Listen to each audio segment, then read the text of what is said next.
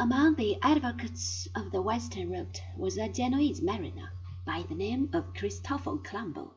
He was the son of a wool merchant. He seems to have been a student at the University of Pavia, where he specialized in mathematics and geometry.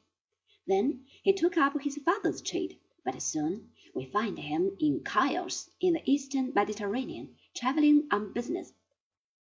Thereafter we hear voyages to England, but whether he went north in search of wool or as the captain of a ship we do not know.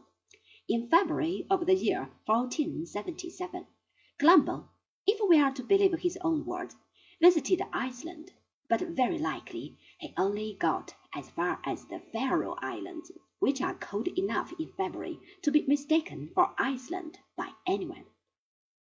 Here Colombo met the descendants of those brave Norsemen who in the tenth century had settled in Greenland and who had visited America in the eleventh century, when Leif's vessel had been blown to the coast of Vineland or Labrador.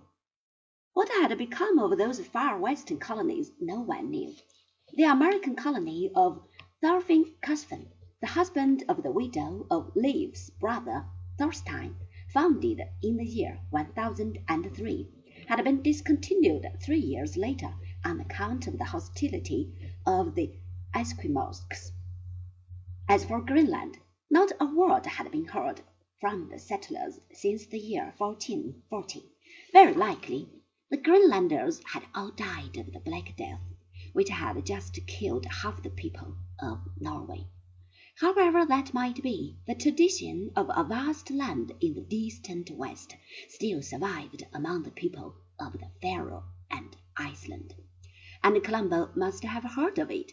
He gathered further information among the fishermen of the northern Scottish islands, and then went to Portugal, where he married the daughter of one of the captains who had served under Prince Henry the Navigator.